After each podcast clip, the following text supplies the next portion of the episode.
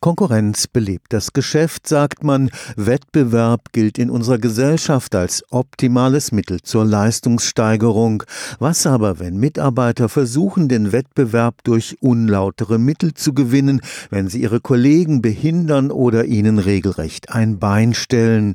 In den Arbeitswissenschaften nennt man das Sabotage.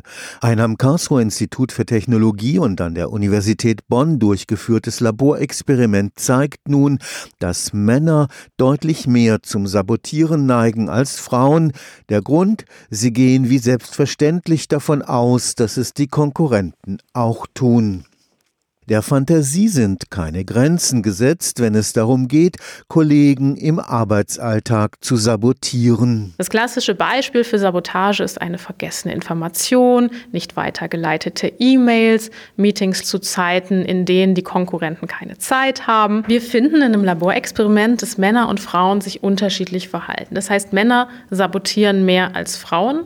Die Frage ist dann nach den Gründen. Als Leiterin des Lehrstuhls für Personalmanagement beschäftigt sich die Professorin Petra Nieken mit der Frage, welche Leistungsanreize am besten wirken.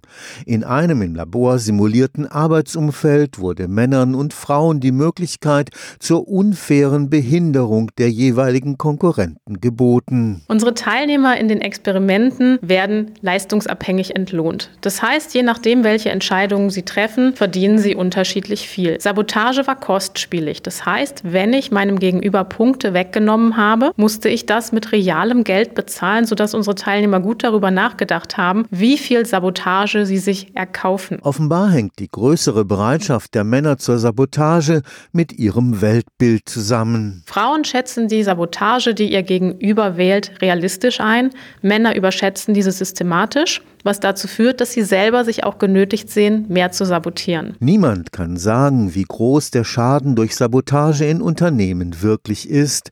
Tatsächlich aber hat der vielgelobte Wettbewerb auch unerwünschte Nebenwirkungen. Konkurrenz ist kein Allheilmittel für Leistungssteigerung. Konkurrenz führt dazu, dass man sich stärker anstrengt. Konkurrenz und Wettbewerb hat immer auch eine negative Seite. Das heißt, als Unternehmen muss ich mir bewusst sein, welche Mittel ich einsetzen kann, um diesen Wettbewerb positiv zu gestalten. Ein unmissverständlich kommunizierter Verhaltenskodex ist für die Expertin das wichtigste Mittel gegen Sabotage in Unternehmen. Wenn ich als Führungskraft systematisch solche Verhaltensweisen beobachte, kann ich die ansprechen und unterbinden und deutlich machen, dass das Ausmaß dieser Aktivitäten schon gesehen wird und kritisch betrachtet wird. Das sollte dann dazu führen, dass man sich klar wird, okay, hier in diesem Unternehmen sind solche Aktivitäten unerwünscht und bitte zu unterlassen. Stefan Fuchs, Karlsruher Institut für Technologie